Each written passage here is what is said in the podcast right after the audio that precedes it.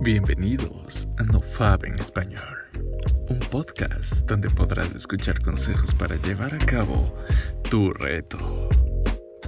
Saludos amigos, en esta ocasión vamos a tratar un tema de suma relevancia con respecto a nuestro reto.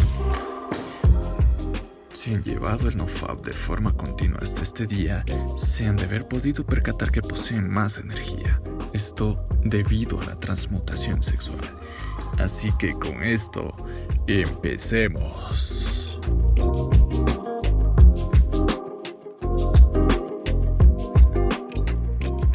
En este décimo día, tengo que contarles otra cuestión bastante importante para llevar a cabo el reto. Siempre buscar fuentes de motivación. Este concepto es imprescindible, puesto que es parte de alimentar la mente con pensamientos positivos a fin de llevar a cabo todos los propósitos planteados.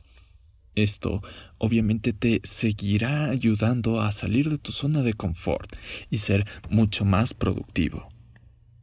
Creo que de esta energía positiva forma parte de los beneficios del NoFab y de hacer ejercicio, porque también me ha ayudado a derribar murallas mentales, así que puedo enfrentarme a los temores con coraje, tomando acción. Esta misma motivación también me provoca ser más frontal, más activo y atrevido con las chicas. Paulatinamente ir perdiendo el miedo. Así que por otro lado, también la acumulación de energía me ha hecho tomar acción y dejar la pereza, el desánimo y el desgano. Por otro lado, me gustaría compartirles un poco de lo que estoy realizando con mi vida privada. Que gracias a toda esta productividad me he decidido a tomar un curso que me ayude a desarrollar otros proyectos que deseo realizar.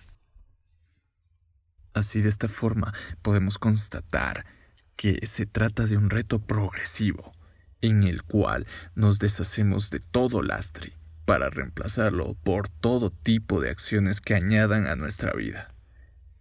Claramente, esto gira en torno a la transmutación de la energía sexual.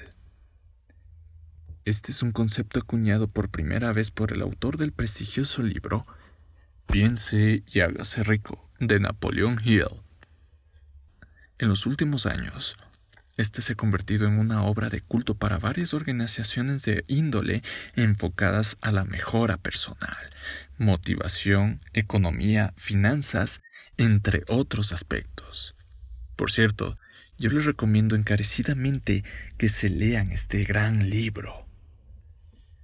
Para comprenderlo, es necesario saber que el semen es el líquido vital del hombre, el cual está compuesto de macronutrientes, es decir, lo mejor que el cuerpo puede sintetizar. También resulta interesante conocer que para muchas culturas y religiones alrededor del mundo, el semen es el fluido más sagrado, puesto que es el que puede crear vida. Ahora, la transmutación sexual se basa en un reciclaje energético, y esto claramente lo he podido comprobar en estos últimos 10 días que llevo del reto. Por ello, me siento con mucha más energía. Y más que nada, siento que mi enfoque se centra en todo lo que siempre he querido llevar a cabo, así que la transmutación de la energía sexual se basa fundamentalmente en el ahorro de tan importante fluido. El mismo hecho de que este líquido puede generar vida quiere decir que cada vez que se desperdicia tan importante fluido es darle dopamina al cerebro y que de a poco se vaya siendo adicto a esas sensaciones.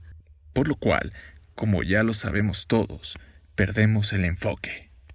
Así que no desperdicies más tu energía vital, focalízala en su ahorro y transmútala a fin de enfocarte en ser más productivo.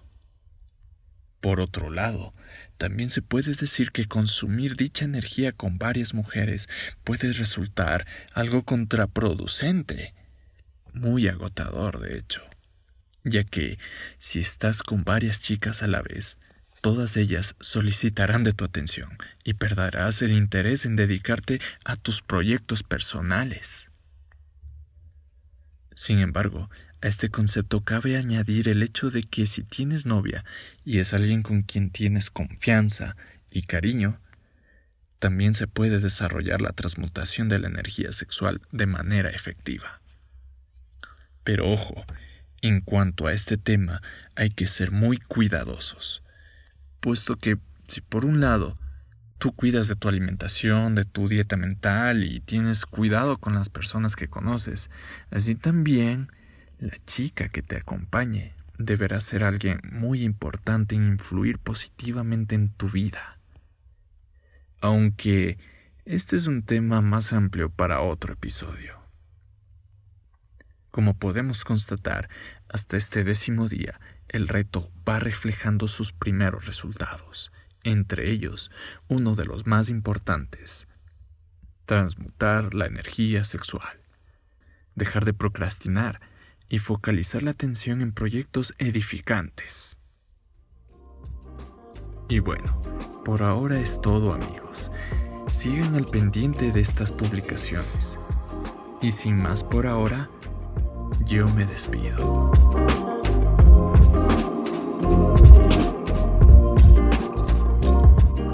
más grande es la dificultad, más gloria hay en superarla. Epicuro.